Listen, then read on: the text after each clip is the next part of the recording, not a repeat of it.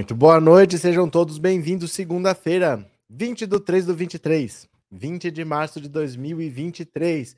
O bicho está pegando para a família Bolsonaro. Peraí, que eu tô um pouquinho torto aqui. Pronto. O bicho está pegando na família Bolsonaro pelo seguinte: a perícia da Polícia Federal naquela minuta do golpe encontrada na casa do Anderson Torres encontrou digitais três digitais inteiras, e vocês vão saber de quem são essas digitais, são identificadas já, já sabe de quem que são essas digitais, e tem também fragmentos de digitais, digitais que não estão inteiras, ou então borrou um pedaço, dá para identificar, mas leva um pouco mais de tempo. Mas tem digitais nessa minuta do golpe, a gente sabe de quem são essas digitais, então quem viu esse documento? O documento ele diz que era uma besteira, que aquilo era para ser descartado, mas ele estava guardado dentro de uma pasta do governo federal, dentro de um armário que só tinha coisas pessoais dele. Ali tinha fotos de família, imagens sagradas. Não era uma, um lugar onde se guarda lixo, material para descarte. Então, tudo indica que o Bolsonaro fez aquela reunião com os embaixadores para atacar o sistema eleitoral porque ele queria ver se ele tinha apoio internacional para um golpe. Se você for parar para pensar, não tem porquê você falar do seu sistema de urna, sistema de votação para um estrangeiro. Né? Imagina você que é embaixador brasileiro no Irã.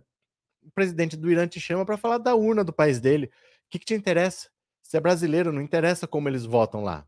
Né? Interessa se é um país democrático, as relações, mas como é o sistema de votação, isso não te interessa. O Bolsonaro fez isso porque ele queria ver se ele tinha apoio internacional para um golpe de Estado. E o golpe de Estado estava nessa minuta. Essa ação é a que está mais avançada no TSE, é a que pode mais rapidamente deixar o Bolsonaro inelegível. Porque ali estão todos os elementos, só falta achar, nem precisa exatamente da digital dele na minuta do golpe.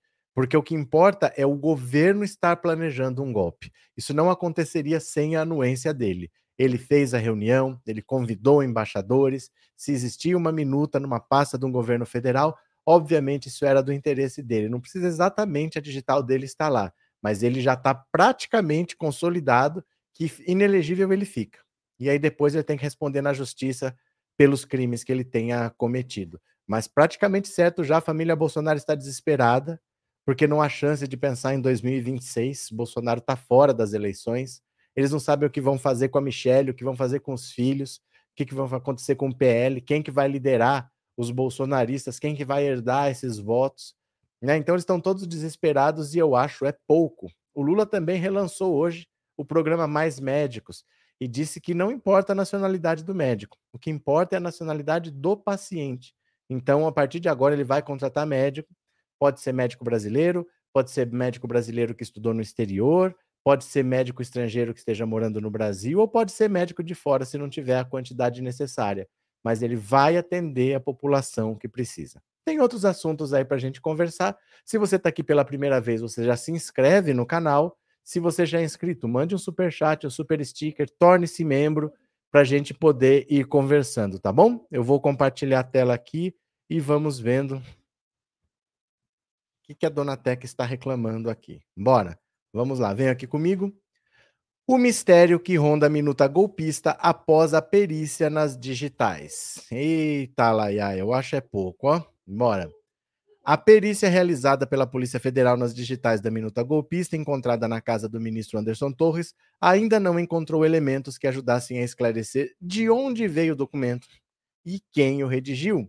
De acordo com fontes ligadas à investigação, a análise só identificou no papel três digitais: a do próprio Anderson Torres, de um delegado e de um advogado que acompanharam a, de, a operação de busca e apreensão realizada alguns dias depois do atentado golpista de 8 de janeiro. A suposição da PF por hora é que eles foram as últimas pessoas a pegar o documento durante a ação.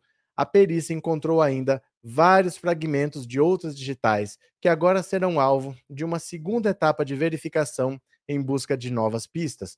Como são apenas fragmentos, a análise será mais demorada e sem nenhuma garantia de sucesso. Uma outra linha de averiguação se cogitou no início das investigações a análise das características do papel e de suas marcas para tentar encontrar a impressora de origem também não teve resultado.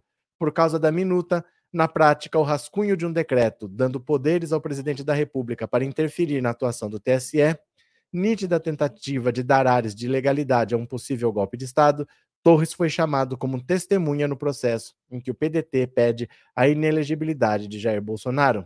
A ação, uma das mais avançadas entre as 16 em andamento no tribunal, apura as circunstâncias de uma reunião com embaixadores em que Bolsonaro lançou suspeitas sobre o sistema eleitoral brasileiro.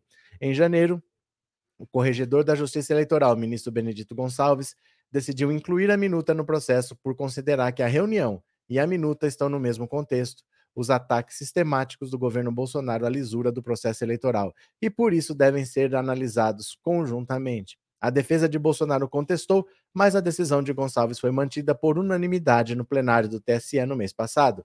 Na última quinta-feira, pouco antes do depoimento de Torres, que a defesa de Bolsonaro tentou adiar sem sucesso, os advogados do ex-presidente pediram ao TSE que solicitasse ao STF os resultados da perícia nas digitais da minuta. Para a defesa de Bolsonaro, que tenta derrubar, que tenta empurrar o julgamento do caso para o segundo semestre, esses elementos ostentam o condão de auxiliar a mensuração da gravidade da conduta do objeto de apuração nos autos.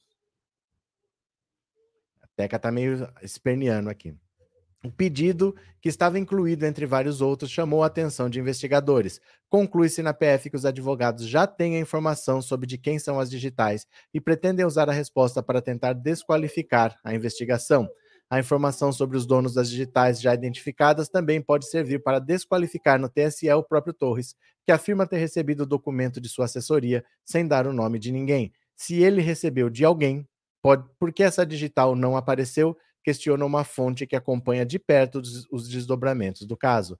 A julgar pelo que passou nos bastidores até agora, a busca pelas digitais do golpismo ainda vai render muita polêmica. Olha, as investigações estão acontecendo, as digitais que foram encontradas são do próprio Anderson Torres e das pessoas que fizeram a busca e apreensão no apartamento, então acharam a minuta, pegaram as digitais, estão lá.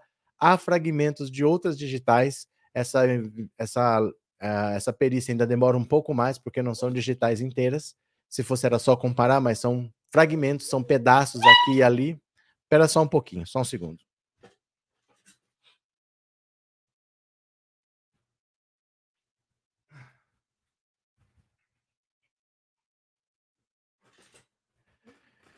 Tem uma cachorra aqui que está esperneando, ó. Não sei o que aconteceu, que ela está ansiosa hoje. Será que é o calor? Em pessoa. Oh, minha veinha, vai, vai, vai andar. Ela estava dormindo, aí eu começo a falar, ela acorda. Então, a partir de agora, a ideia é de quem são essas digitais, mas não precisa a digital do Bolsonaro estar lá. É preciso achar. A digital do Anderson Torres está lá, foi encontrada no apartamento dele, aquilo estava numa pasta do governo federal, junto com objetos pessoais, dizendo que aquilo não seria descartado, como ele disse, aquilo não é lixo. E o Bolsonaro fez uma reunião com embaixadores para tentar, no fundo, ver se ele tinha apoio internacional para um golpe. A minuta é o esboço, é o rascunho do que ele pretendia fazer como golpe. Então o desenho já está traçado, é questão agora de colocar em julgamento, e colocando em julgamento já era, o próprio Bolsonaro sabe que ele vai ficar inelegível, né?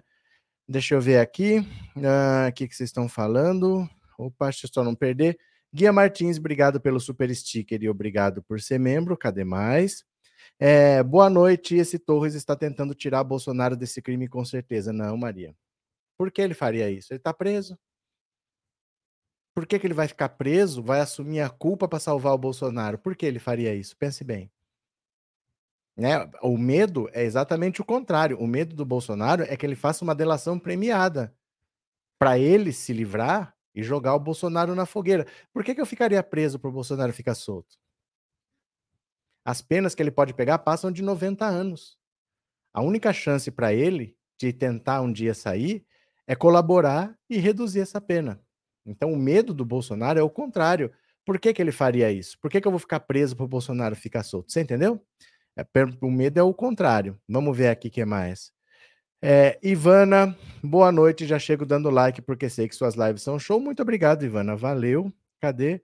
É, Cláudia, boa noite. Neide, boa noite. A coisa mais linda, você emocionante, tá aqui, ó. Tá aqui do lado. A Tequinha, né? Paulo, boa noite. Amanhã é terça-feira. Será que o Trump vai ser preso? Ele disse que sim. Vamos esperar, a gente não sabe, né? A gente tem que esperar amanhã para ver. Ele disse que amanhã é o dia que ele provavelmente vai ser preso.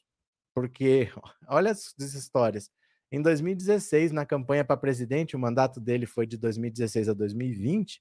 Ele, na campanha, surgiu um zum, zum, zum que ele teria tido uma relação sexual com uma atriz pornô e parece que ele deu 130 mil reais para que ela ficasse quieta, para que ela não falasse nada durante a campanha, porque poderia acabar com a disputa eleitoral e ele ia perder para Hillary Clinton. E aí parece que ele usou empresas dele para esse dinheiro chegar até essa moça. Então ele maquiou registros, sabe? Esse negócio de nota fria, dinheiro que vai, que vem. Porque não pode pegar dinheiro e colocar na mão, porque senão você rastreia, né? Você sabe de onde veio o dinheiro. Então, para não aparecer que saiu o dinheiro dele para ela, fizeram todo um caminho lá fraudulento pela lei americana. Então ele está dizendo que ele pode ser preso. Amanhã, vamos ver se tomara que sim. Maria Aparecida, tomara que ele conte, mas até agora não falou nada, tudo é possível, pode ser medo do Bolsonaro, essa gente tem o rabo preso. Mas é, não é assim que funciona, Maria. Não é assim que funciona. O cara não é preso hoje, amanhã está delatando.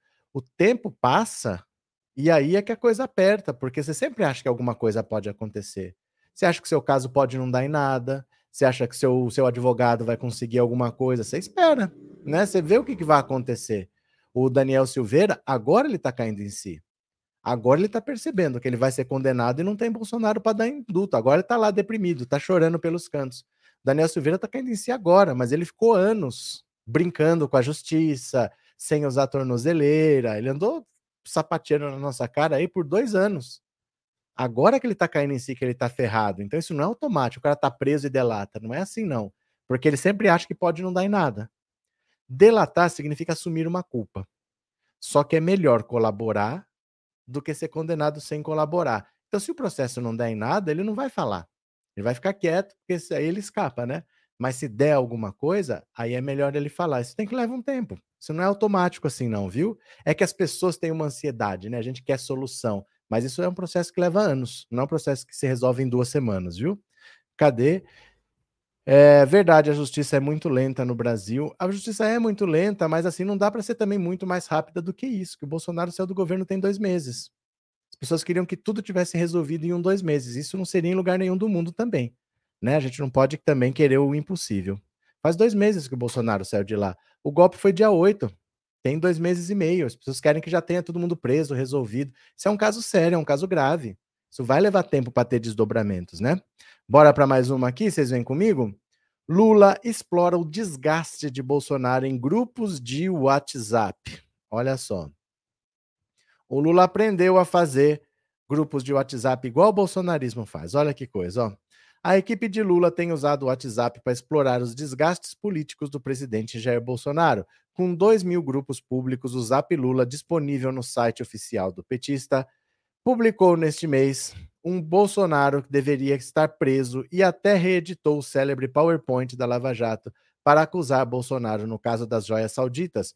Bolsonaro na cadeia dizia uma mensagem compartilhada pelo grupo na última terça-feira. O texto comentava uma notícia informando que o Senado apuraria uma suposta relação entre as joias recebidas por Bolsonaro e a venda de uma refinaria. No mês passado, um vídeo em que a primeira-dama, a socióloga Janja, alertava para a violência contra as mulheres serviu de pretexto para um post afirmar: Carnaval sem Bolsonaro é mais gostoso. No último dia 3, a equipe de Lula publicou que Bolsonaro está querendo mais mamata e segue fugido do Brasil. Uma semana depois, foi às vezes os petistas divulgarem um PowerPoint com as acusações contra Bolsonaro no caso das joias. PowerPoint, o caminho das joias. Mais de 16 milhões em joias escondidas de Bolsonaro, mas Bolsonaro diz que as joias não são dele. No ano passado, o ex-procurador que liderava a Lava Jato, Deltan Dallagnol, foi condenado a pagar uma indenização a Lula por ter usado uma apresentação de PowerPoint. Não, isso aqui tá errado. Isso aqui, ó, meios de comunicação que desinformam. O Dallagnol não foi condenado a pagar uma indenização por ter usado um PowerPoint, não é por isso é porque ele não podia ter feito a apresentação que ele fez. Ele simplesmente alugou um hotel, chamou a imprensa e condenou Lula. As pessoas têm que ser julgadas e condenadas. Ele colocou lá, né, nesse evento, um PowerPoint que colocava o Lula no centro de uma organização criminosa. E a denúncia nem era por organização criminosa. A denúncia era por lavagem de dinheiro. Então, tudo que ele fez foi errado. Ele não pode simplesmente fazer um espetáculo para condenar uma pessoa em público, porque essa pessoa primeiro tem que ser julgada. É por isso que ele foi condenado, não porque ele fez um PowerPoint. Se ele tivesse feito um PowerPoint divulgado, era uma coisa, não é por causa disso pura e simplesmente. É porque ele convocou um evento com a imprensa para condenar o Lula em público antes do Lula ser julgado, né? Aí o jornal fala um negócio desse. Com uma profissão de setas apontando para Lula, ou então esse presidente foi apontado por Detan como maestro e comandante de uma propinocracia. Agora o Lula fez a mesma coisa, né? Eu vou procurar aqui, ó. Tá dizendo aqui, ó. Olha, tá dizendo aqui um WhatsApp com 2 mil grupos públicos, o Zap Lula disponível no site oficial do petista. Eu vou procurar isso aqui, porque se vocês quiserem entrar no grupo do Lula, eu vou mandar o link para vocês, viu? Cadê aqui, ó? Pera aí. Vou procurar aqui, ó. Ó. Deixa eu ver aqui, dá uma olhada. Olha, Achei aqui, ó, página do Lula, lula.com.br barra zap. Participe de nossos grupos no WhatsApp. Ó, para receber o conteúdo em primeira mão, entre no zap do Lula. Clique aqui, só figurinhas Lula, lista de transmissão, Lula Verso. Tem várias opções, ó, canal do Telegram, caçadores de fake news. Então eu vou mandar o link dessa página, tá? Se você quiser, você clica aqui, ó, para entrar no grupo, só figurinhas do Lula, lista de transmissão. Provavelmente não vai dar certo porque eu estou no computador, né? Deve ser ter que usar pelo telefone. Mas eu vou mandar o link dessa página aqui para vocês, ó. Você clica aí e vai lá se você queira receber, ó. Cadê? Tá aqui. Cadê? Onde é que estou eu? Aqui, ó https dois pontos barra barra lula.com.br barra zap. E aí você entra no WhatsApp do Lula, tá? Porque ali tem várias opções. Tem o WhatsApp, tem o Telegram, tem só figurinhas. Se você quiser figurinhas do Lula para usar nas suas conversas, tem. Você clica aí e você pode participar desses grupos que ele tem para detonar o Bolsonaro. Verdade? Cadê? É, boa noite, que venha mais médicos para o SUS. Nesse governo votei e confio que venha também o Bolsonaro para a Papuda. Cadê? É, eu não preciso ler jornais, disse o Soares. Tá bom. André, o prazo para o Bolso devolver o estojo não era sexta-feira passada? Não. O prazo conta a partir do momento em que ele é notificado oficialmente. E ele foi notificado oficialmente hoje. Chegou hoje, começa a contar a partir de hoje, viu? É, cadê? Não noite. Acho que era boa noite e mudou, né, Valneide? Bem-vinda, viu? Cadê? Francisco, o Torres pode ficar tranquilo porque na cadeia ele está seguro e pode delatar a todos. É que assim, o medo do Bolsonaro é o Anderson Torres, porque o Anderson Torres é o coração de tudo.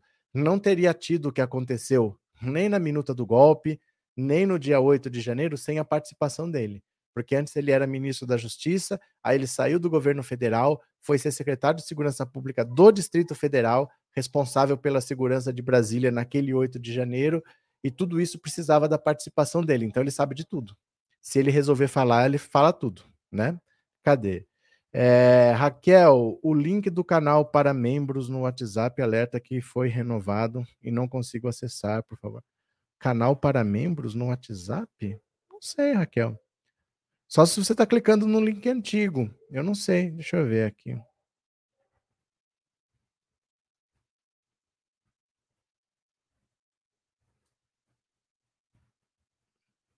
Aqui funcionou. Deixa eu ver se eu vou mandar aqui para você. Vê se esse é o link que você tem. Porque às vezes você tem uma mensagem antiga aí, né? Mas não é grupo para membros, é grupo para qualquer pessoa, viu? Quem quiser pode se inscrever. Ó, o link é esse aqui, ó. Clica aí, esse que eu estou mandando agora, clica nesse daí e vê se dá certo. Se não der, você me diz, tá bom? Aí a gente vê. Se mudou o link, eu, eu atualizo depois. Bora para mais uma? Bora para mais uma? Prazo chega ao fim e a CPI de 8 de janeiro morreu. A CPI que a Soraya Tronic queria começar a fazer, ela começou a colher assinaturas no próprio dia 8 de janeiro, já era. Ela não conseguiu as assinaturas necessárias, ó a Soraya Tronic.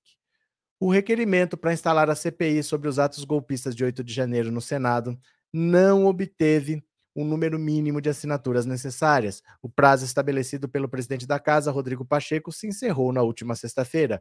O pedido foi originalmente protocolado pela senadora em janeiro e conquistou mais do que as 27 assinaturas exigidas. Só que é o seguinte: o legislativo toma posse em fevereiro.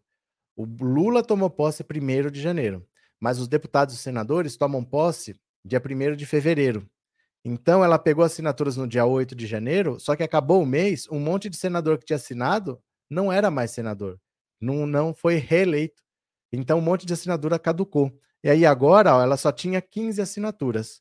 Com, posse da, com a posse da nova legislatura no início de fevereiro, porém, Pacheco determinou que os senadores confirmassem seu apoio à abertura da comissão. Ao final do prazo, apenas 15 apoiadores chancelaram a adesão ao requerimento. Pacheco tomou a decisão de solicitar a reafirmação das assinaturas após Tronic acionar o STF e cobrar a instalação da CPI a partir das assinaturas obtidas antes da troca da legislatura. Então, olha só, tem duas comissões, uma CPI no Senado, que quem pediu para abrir foi a Soraya Tronic, essa daí morreu.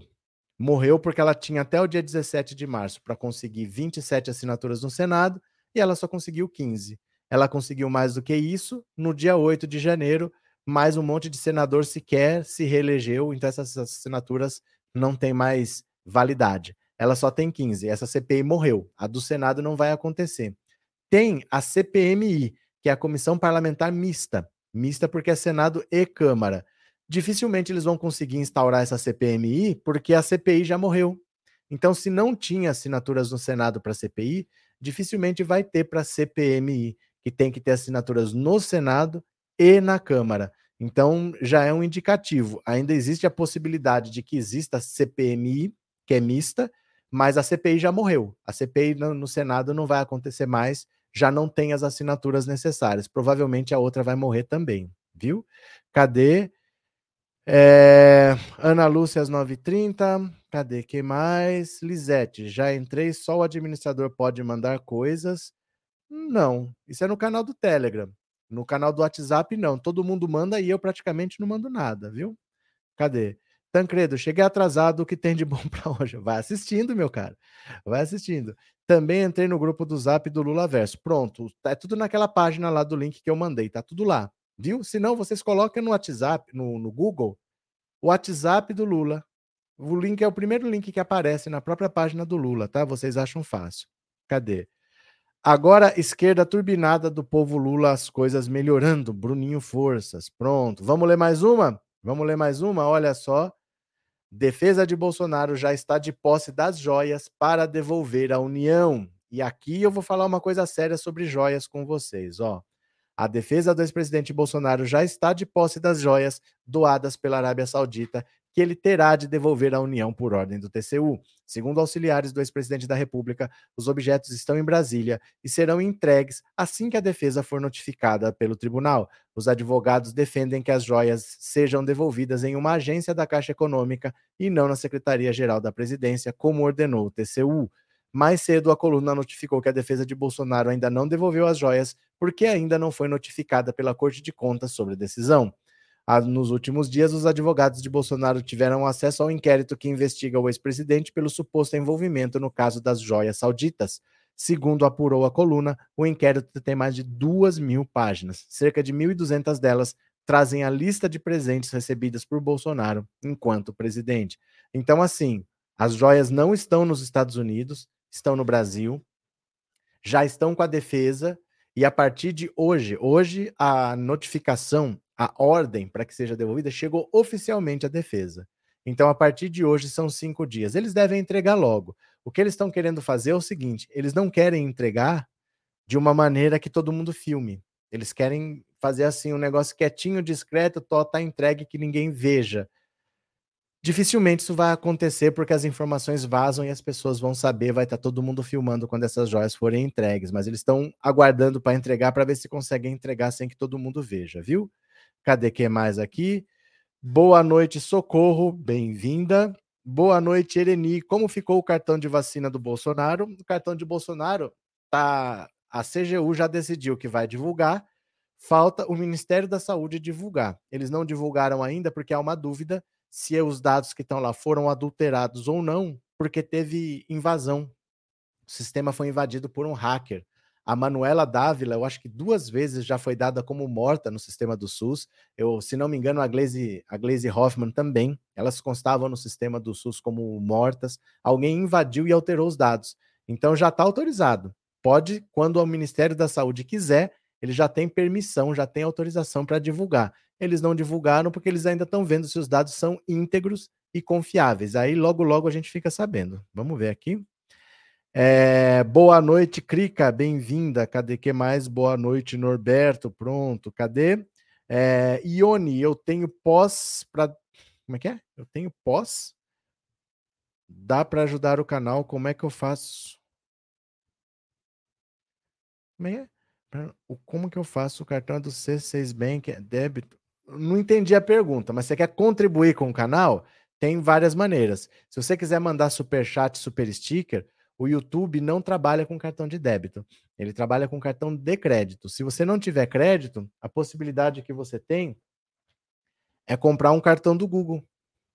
O cartão do Google você compra assim em lojas americanas, né? Ó, vou tirar da luz aqui porque fica muito claro. Ó. Que saco esse negócio de rastrear a imagem, viu? Que eu desligo o negócio, ele vai e liga sozinho. Aqui. Ó. Pronto. Ó. Deixa eu mostrar aqui, ó.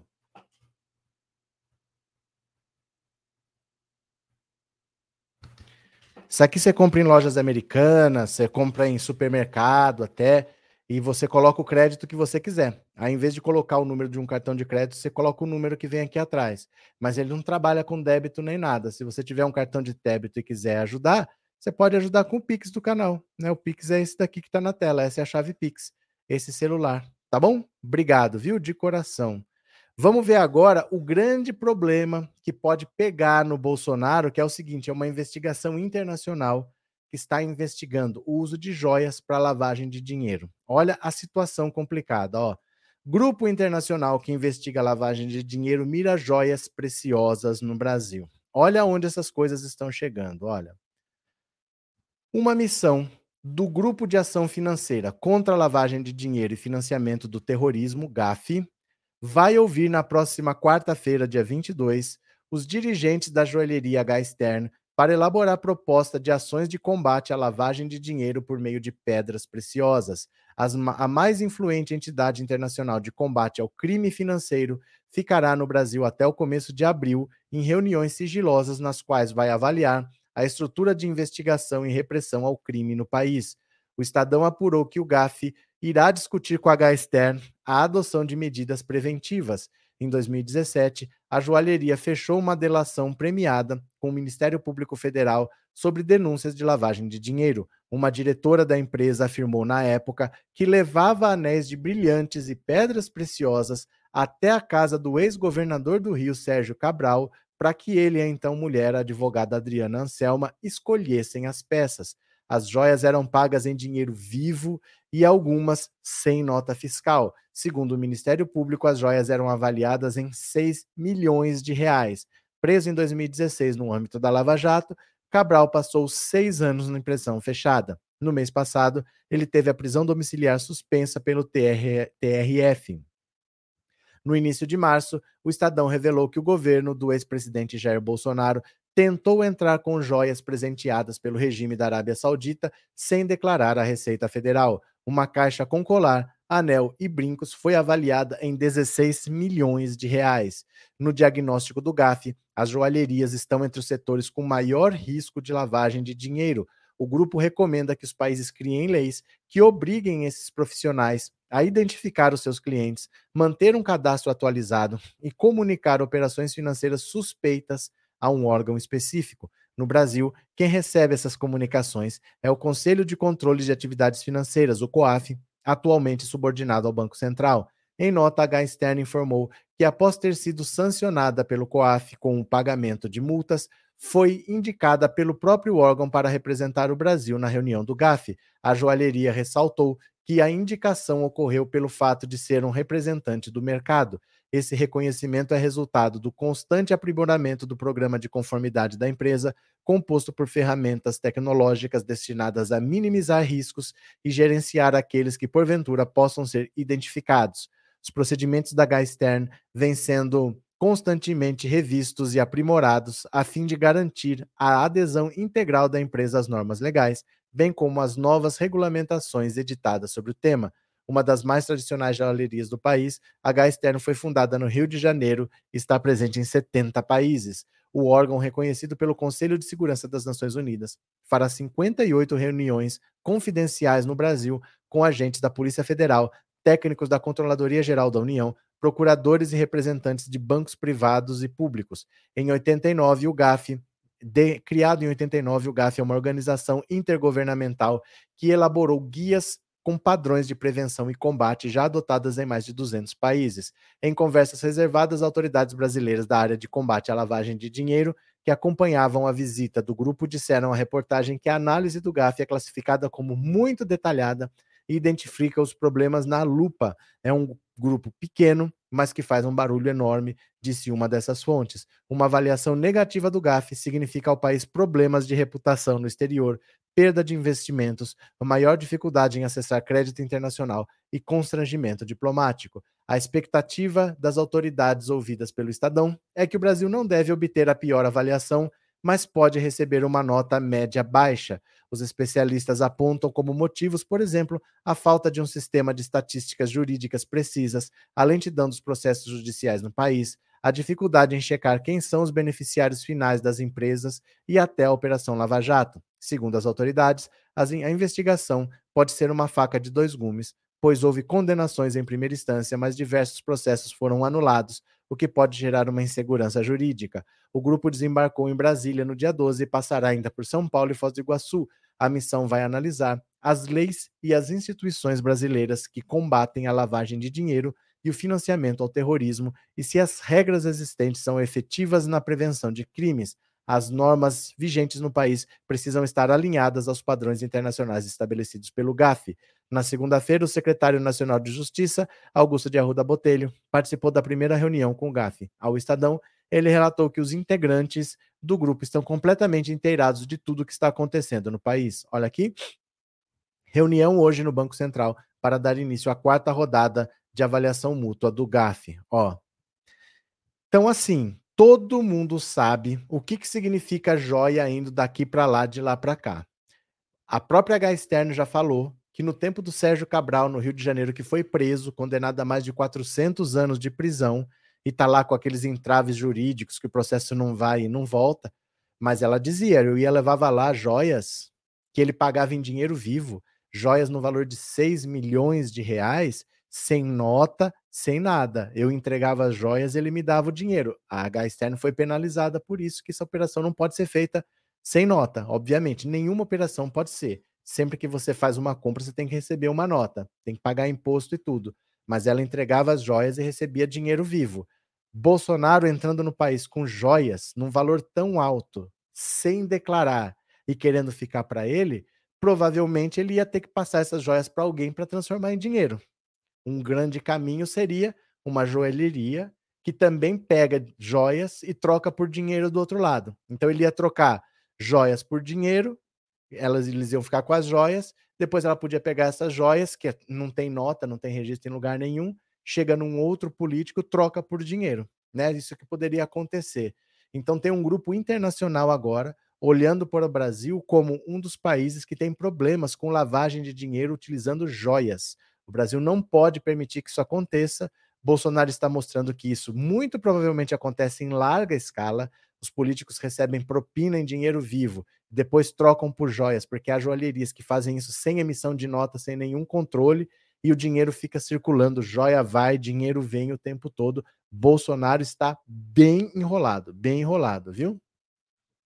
Orlando, esse governo Bolsonaro foi de longe o mais corrupto que o Brasil já viu. Ai, Orlando, coisa feia, né? Oswaldo, a questão será saber a verdadeira origem das joias e demais presentes. Por enquanto, é mera suposição a origem desses presentes. Não, a origem a gente sabe. A origem é o governo da Arábia Saudita. As motivações a gente não sabe. Sabemos a origem, não sabemos as motivações, né? Suzete, Nara Faria, isso e a Amazônia chorando e irada, irada, dando troco para Bolsonaro e os bolsonaristas que elegeram eles presijegue do Brasil para ele destruir a Amazônia e pode esperar para ver mais coisa por aí. Pronto. Demetrios, para a notícia ser divulgada, significa que já sabem da relação com lavagem de dinheiro e terrorismo e querem mostrar para a opinião pública, ou eles também não sabem? Bom, o que eles sabem, o que eles não sabem, não dá para a gente deduzir. Mas, assim, no mundo é comum que joias sejam usadas como dinheiro. É que o dinheiro ele tem que sair de algum lugar. Eu não fabrico dinheiro. Né? Eu preciso receber, ele tem que vir de algum lugar. Agora, a joia não. Joia você pode extrair, você pode achar pedra preciosa, você pode lapidar. Então ela tem uma origem incerta. Ouro, ouro pode vir de roubo, pode vir de assalto, né? Eu posso ter aqui um quilo de ouro que eu não comprei no Banco Central, no Banco do Brasil. Eu posso ter um quilo de ouro que são várias joias roubadas que eu derreti e fiz uma barra de ouro. Então joias são muito usadas para lavagem de dinheiro porque eu consigo juntar joias sem necessariamente elas tenham que ter vindo por um lugar oficial. O dinheiro não tem como. O dinheiro ele só é fabricado pelo Banco Central, lá na Casa da Moeda, né? Ele só sai de um lugar. Então, às vezes, para eu te dar um milhão em dinheiro, é complicado, mas eu posso te dar em joias. Eu posso ir lá para o interior de Roraima, vou lá, compro ouro, entrego para você, pronto. É dinheiro que você pode vender em algum lugar depois. Então é usado sim. Eles sabem que isso aí é, é tradicional no mundo, usar joias em substituição ao dinheiro, né? Cadê? É, boa noite, o Lula vai à China com 240 empresários. Isso vai ter um bom resultado para o Brasil, só mudando um pouco o assunto, Joseildo. Mas é, a gente tem que aproveitar esses momentos para tirar algum aprendizado, né? Então, como é importante você aprender, a Michelle Bolsonaro tem a difusão cultural que ela faz de um curso de Libras, né? E ela está aproveitando essa oportunidade para ensinar todo dia uma palavra diferente. Hoje, no curso de Libras, vamos ver que palavra que ela tem para nós. Michele Bolsonaro e seu curso de Libras. Cadê? Vamos ver juntos. Olha, palavra do Hoje dia. Hoje nós vamos aprender o sinal de aceitar. Com as duas palmas das mãos para cima, você vai fazer o movimento para baixo, fechando as mãos. Aceitar. Aceitar. Hoje nós vamos aprender o sinal de aceitar. Com as duas palmas das mãos para cima, você vai fazer o movimento para baixo, fechando as mãos. Aceitar. Aceitar.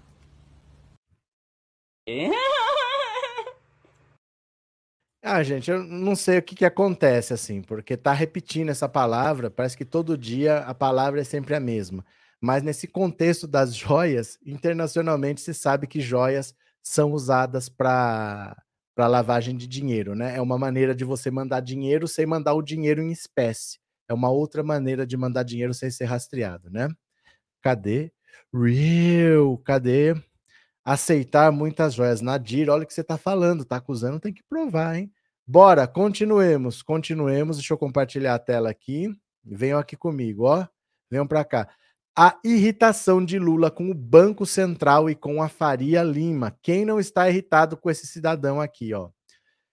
Depois dos conflitos do início do governo, Lula se calou publicamente a respeito da alta de juros do Banco Central. Mas quem conversa com o presidente da República a portas fechadas percebe que seu humor em relação a Roberto Campos Neto não mudou nada. A única coisa que mudou foi o aposto, o apelido o apelido com que o presidente da República se refere a ele. No lugar de esse cidadão, Lula tem usado ultimamente aquele rapaz, como fez no jantar com o presidente da Câmara, Arthur Lira, há 10 dias. Quem, esteve, quem estava lá presenciou a conversa entre Lula e Lira.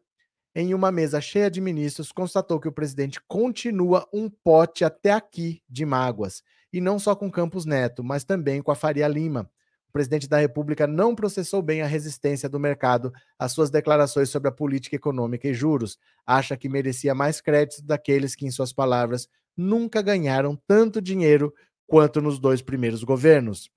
O presidente da República também reage mal quando se trata de defender Campos Neto como fez Lira. O presidente da Câmara repetiu no jantar o que já tinha falado em público na Associação Comercial de São Paulo, que os ataques de Lula ao BC atrapalham o ambiente econômico e atrasam a queda dos juros. Lula, até ali cordial e relaxado, fechou a cara. e apesar de alguns dos ministros que estavam à mesa entrarem em paz com Campos Neto, como Haddad e Padilha, nenhum defendeu o presidente do BC. Quem esteve com o presidente da República nos últimos dias afirma que o tom em relação ao BC continuou o mesmo, o que não é um bom sinal, considerando que nesta semana tem reunião do Copom e a expectativa geral é de que não haja mudança na taxa de juros, tanto porque ainda não se conhece o novo arcabouço fiscal do governo. Arcabouço fiscal, que eles estão falando de novo arcabouço fiscal, é a regra que vai substituir o teto de gastos. Eu já vou explicar com calma para vocês, viu?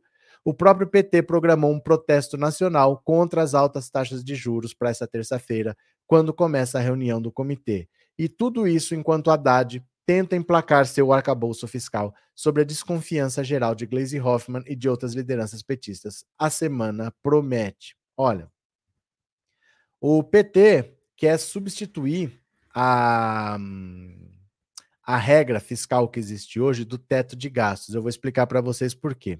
Deixa eu só pegar aqui, ó. Hum, pera lá. Pronto, deixa eu deixar essa notícia aqui separadinha, pronto. Deixa eu mostrar aqui, ó. ó mostrar uma imagem para vocês aqui. Todo ano é mais ou menos parecida, então eu vou mostrar qualquer uma, porque não importa de que ano é, é só para vocês entenderem o raciocínio. Dá uma olhada aqui. O orçamento da União é mais ou menos um disco assim. Esses são os gastos varia pouco em relação a isso de um ano para outro. Então, olha, você tem aqui em amarelo 42%, quase metade dos gastos de tudo que você paga de impostos vai para juros e amortização da dívida, vai para bancos, né? Você tem um outro gasto grande que é previdência social, que é 22,69%. Aí você tem gastos menores, como aqui, ó, transferências de estados e municípios dá 8,96% aqui embaixo. Você tem educação, trabalho, saúde, é, outros encargos, judiciário, administração, defesa nacional, cultura, esporte, gestão ambiental, habitação, tudo de separadinho ali. Foi criado no governo Michel Temer o tal do teto de gastos, que é o seguinte: de um ano para o outro, você só pode gastar o mesmo dinheiro que você gastou no ano passado. Então, por exemplo, se esse ano eu gastei um milhão de reais com educação, eu estou chutando um número. Se eu gastei um milhão de reais, o ano que vem eu só posso gastar um milhão de reais. Não interessa se a população cresceu, porque o Brasil cresce 4 milhões de pessoas por ano, praticamente. E você não pode aumentar esse gasto. Não é percentualmente, não é porque eu gastei 22 com previdência que ano que vem eu posso gastar 22, não é isso. É o valor em reais. Então, desde 2017, nós estamos gastando o mesmo valor com educação, com saúde, com transporte, e isso trava o mercado brasileiro, porque não deixa você gastar nem a mesma quantia, porque parece que é a mesma quantia, que é o mesmo dinheiro, mas o país cresce, a população cresce. Então, eu tenho o mesmo número de reais para gastar na educação, mas eu tenho mais crianças para atender. Eu tenho o mesmo dinheiro para gastar na saúde, mas eu tenho mais pessoas para atender. Então, como que isso pode ser mantido por 20 anos? O Brasil que tem 200 milhões hoje, daqui 20 anos vai ter 300 milhões e eu tenho o mesmo dinheiro para investir. Então, essa regra do teto de gastos, ela não te permite gastar mesmo que você tenha.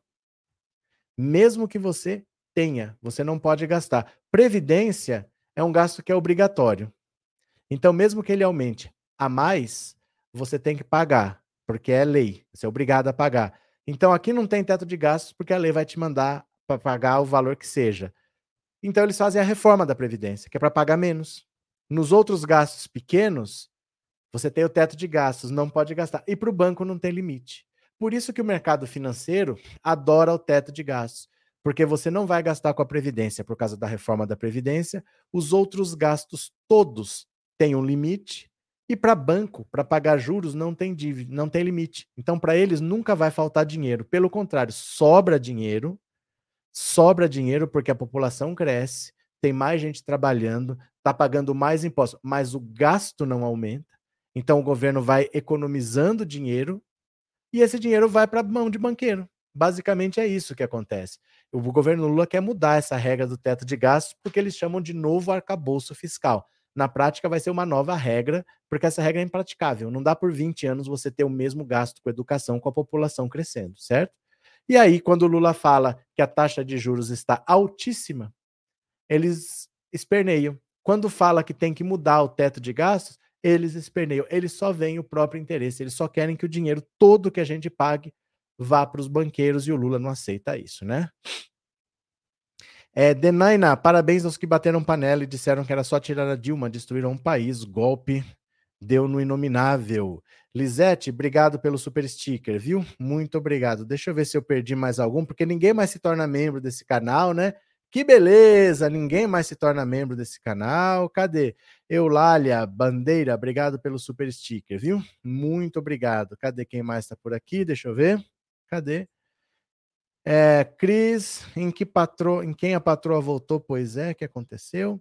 É, já tomei a quinta dose, não, não peguei Covid até agora, Antônia. Aqui eu acabei de ler. RSF e o dinheiro é nosso, vem do nosso trabalho impostos. Eles não querem que o povo melhore financeiramente. Não, e até eles ganhariam mais.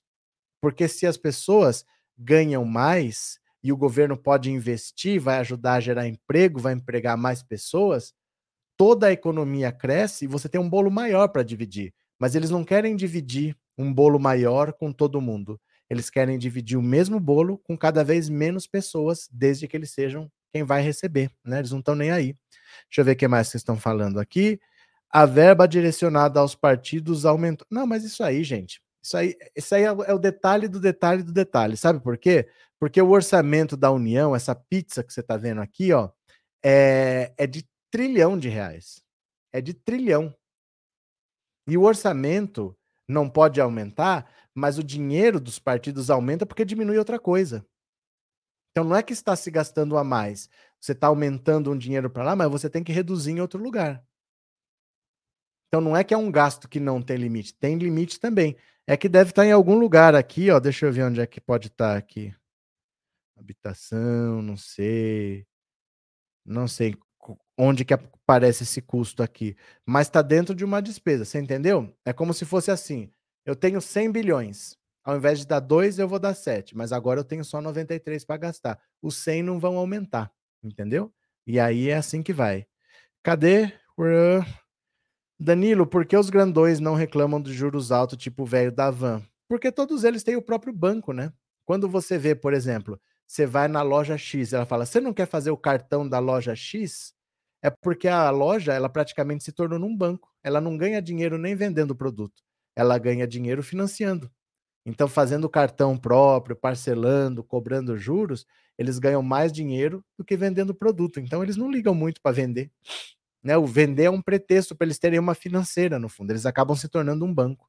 Agora, vejam aqui, ó, vejam aqui comigo economista vencedor do Nobel, diz que o Brasil sobreviveu a uma pena de morte ao se referir aos juros. Olha só. Todo mundo acha uma loucura isso que o Brasil está pagando. Prêmio Nobel de Economia de 2001, o americano Joseph Stiglitz disse nessa segunda-feira que o Brasil vem sobrevivendo a uma pena de morte ao se referir à alta taxa de juros no país, que classificou como chocante o problema que todo mundo fala aqui no Brasil, já ouvimos outras vezes, é a taxa de juros. A taxa de juros reais. Taxa de juro real, gente, é descontada a inflação. Porque eu posso pagar 20%. Mas se a minha inflação come 19, na verdade eu estou pagando 1. Né? Então é acima da inflação, que é o juros real. De, ó, a taxa de juros reais de vocês é realmente chocante. Os números que vocês estão falando a respeito são um tipo de taxa de juros capaz de matar qualquer economia. Na verdade, eu acho notável que o Brasil tenha sobrevivido ao que normalmente seria uma pena de morte. A taxa de juros de hoje está em 13,75 e a de juros reais 8,52, porque a inflação, se ela ficar em torno de 5, 6%, quando você soma, dá os 13,75, né? A taxa de juros reais é calculada com o abatimento da inflação prevista para os próximos 12 meses, sendo considerada uma medida melhor para a comparação entre os países. Para Stiglitz, o Brasil sobreviveu porque conta com bancos estatais de desenvolvimento como o BNDES. A declaração foi feita na sede do BNDES, no centro do Rio, onde ele participou do seminário Estratégias de Desenvolvimento Sustentável para o século XXI. A taxa básica de juros da Selic está em 13,75 desde agosto, agosto, setembro, outubro, novembro, dezembro, janeiro, fevereiro, março, hein? E o Copom decidiu mantê-la na última reunião em fevereiro. A partir de então, o presidente Lula vem constantemente criticando o BC pela ata. O colegiado se reúne novamente a partir de amanhã, quando discutirá se altera ou não a taxa. Olha, também presente no evento, Geraldo Alckmin e o ministro do Desenvolvimento criticou a atual taxa de juros no país. Não há nada que justifique 8% de juro real acima da inflação quando não há demanda explodindo e do outro lado, quando o mundo inteiro está pratica praticamente com juro negativo. Apesar de criticar o patamar atual da taxa de juros, Alckmin afirmou que a inflação que o Banco Central busca controlar por meio da taxa Selic não pode voltar não pode voltar à inflação. A inflação não é socialmente neutra, ela tira dos mais pobres e põe para o mais rico. O Brasil é o país com a maior taxa de juros reais do mundo, segundo um levantamento feito pelo MoneyU e pelo Infinity Asset Management em fevereiro. O país se mantém na liderança desse ranking desde maio do ano passado. Alckmin elogiou a ancoragem fiscal, que deverá ser divulgada nos próximos dias, que contempla a curva da dívida, o superávit e o controle de gastos.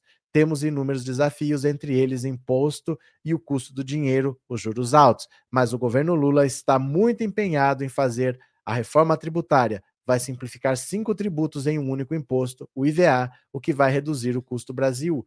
O vice-presidente disse também está muito otimista com o avanço da reforma tributária. Simplifica tributos e tira acumulatividade. Vai estimular a exportação e também reduzir o custo Brasil. Então, olha, todo mundo sabe, o Brasil está praticando taxas de juros absurdas, porque assim, se você deixa uma taxa de juros muito alta, por que, que eu vou investir? Porque se eu investir, por exemplo, eu vou abrir um supermercado, eu posso quebrar, eu posso tomar calote, eu tenho um risco num supermercado.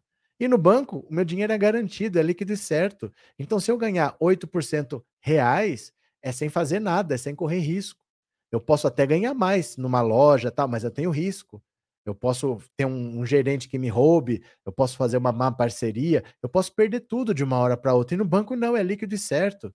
Então não tem cabimento pagar tanto para você não fazer nada, porque aí não vale a pena trabalhar. Vale mais a pena pegar o dinheiro, deixar no banco lá e ficar em casa sem fazer nada. E isso é o que está acontecendo no Brasil. As pessoas que têm dinheiro investem no setor financeiro ao invés de investir na produção. O Brasil está com a economia parada, que não gera empregos, que não põe as pessoas para receber salários dignos, porque não tem por que você investir com uma taxa de juros tão alta. Com um banco pagando tanto, eu não vou arriscar meu dinheiro, deixa ela parado. Já estou ganhando bastante para quem não está correndo risco nenhum. Né? Eu vou investir aqui e vou perder? Não, deixa quietinho lá. Então o Lula sabe que ele tem que baixar esses juros para ter alguma chance de gerar emprego nesse país, né? Cadê que mais? Vanderlei, boa noite. Por que o mercado não propõe também uma PEC do teto de lucros? Gostam tanto de tetos, né? Pois é, o Lula falou isso até durante a campanha. Tem teto para tudo. Tem teto para tudo que é educação é gasto, saúde é gasto, mas não tem teto para lucro, né? Não tem teto para essas coisas. Então, é da gente pensar realmente por que, que não existe um teto para custo. O Lula falou isso. Cadê que mais? Obrigado, viu, Vanderlei? Obrigado pelo superchat, obrigado por ser membro do canal, viu? Raimundo, então no caso do Brasil, é quem merecia o prêmio Nobel de Economia? Não sei, Maria Aparecida. A equipe do PT precisa entrar com uma ação para tirar esse Campos Neto antes da hora dele chegar. Não pode, é mandato. Só se você mudar a lei. Para mudar a lei, tem que conversar com Arthur Lira, com Pacheco, conseguir os votos. Não vai conseguir. Isso aí foi feito para travar o governo mesmo, gente. Não é assim, vamos ver o que o Lula vai fazer. Foi feito para não deixar opção para o Lula. O Lula não tem opção. Ou ele vai se enquadrar, ou o Lula fica de mãos atadas. Foi feito exatamente para isso, viu? Cadê? É, Clélia, sua aula é ótima, gosto demais. Não é uma aula, não. A gente vai só conversando, né? A gente vai lendo as notícias aqui. Josenildo, amanhã é dia da luta por juros baixos e fora Campos Neto, 21 do 3, povo nas ruas já. Pronto. Ó, eu vou parando aqui, porque agora tem um vídeo lá no canal da Cubana. Ela vai explicar por que, que ela resolveu sair de Cuba. Eu acho que é interessante. Eu acho que muita gente tem essa dúvida, né? De por que, que ela resolveu sair de Cuba e por que, que ela resolveu vir para o Brasil. Então você fica aí paradinho porque a live acabando, você vai ser direcionado automaticamente para lá. Mas se você não sabe como é que faz, você clica nesse link aí que a gente vai assistir juntos. Eu vou estar tá lá assistindo. Vamos para lá? Vamos para lá agora? Vamos assistir? 21 horas eu volto, viu? Eu volto daqui a pouquinho para a gente continuar a conversar. Vamos lá ver esse vídeo que eu acho que vai ser legal. Bora, ou clica nesse link ou só espera. Bora, bora, bora.